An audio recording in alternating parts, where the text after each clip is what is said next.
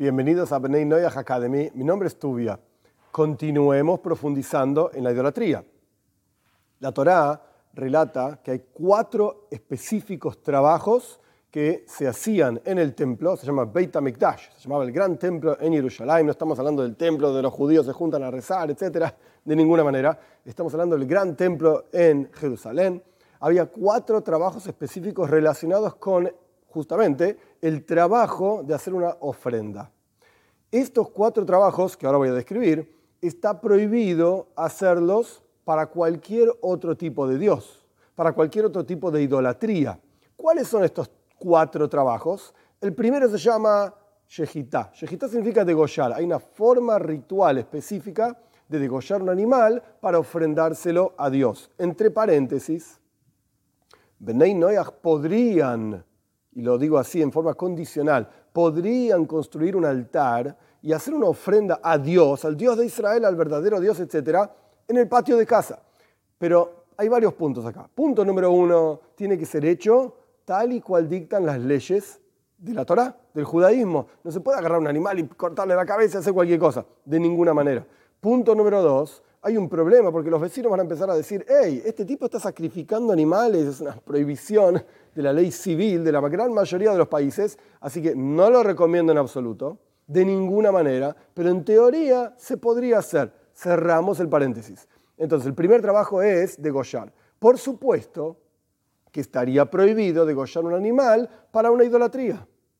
A pesar de que uno puede pensar que no está haciendo idolatría, pero por cuanto este es uno de los trabajos que la Torá determina para servir a Dios, al verdadero Dios de Israel, entonces está prohibido hacérselo a cualquier otro animal, a cualquier otro Dios, quiero decir, con un animalito, degollarlo, etc., está prohibido. Ese fue trabajo número uno. Trabajo número dos se llama Hishtahava, prosternarse. Hay varias formas de prosternarse. Originalmente en el templo en Jerusalén se prosternaban extendiendo manos y pies con la cara bajo el piso, como acostados en el piso, pero incluso arrodillarse, bajarse, inclinarse frente a cualquier otro tipo de ídolo está prohibido. Por ejemplo, hay lugares en donde los idólatras hacían diferentes formas y, estatuas, etcétera, etcétera. La gente cuando pasaba por ese lugar tenía que arrodillarse o bajarse, inclinarse, porque era más bajito el lugar, con el objetivo de subyugarse frente a la idolatría. Está prohibido pasar por uno de esos lugares arrodillándose o inclinándose. A pesar de que la persona está visitando un lugar por una cuestión turística nada más. Qué lindo lugar, mira qué bonito. Y sale de la, de la boca, por ejemplo, de una estatua agua y la persona va y bebe de ahí, parece que le está dando un beso a esta estatua. Esto es una forma de idolatría, a pesar de que la persona no esté pensando en hacer idolatría. Pero esto es lo que hacían los idólatras. Entonces está prohibido hacerlo.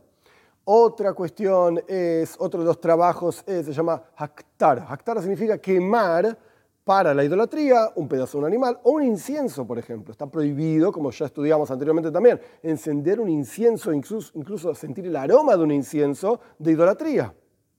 A pesar de que uno dice, estoy dando un aroma rico a mi casa, esto es parte de la idolatría. Si ese incienso se utiliza para idolatría o si uno está quemando en un altar un pedazo de un animal para una idolatría, esto se llama ser idolatría.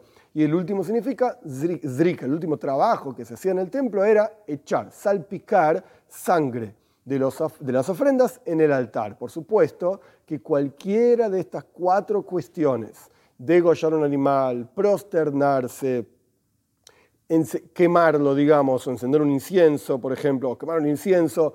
Y por último, esta idea de salpicar la sangre o salpicar alguna otra cosa para la idolatría, estas cuatro cosas están totalmente prohibidas, no solamente porque no estamos en el templo, hacerlo, hacérselo a Dios, sino hacerlo a cualquier otro tipo de idolatría también.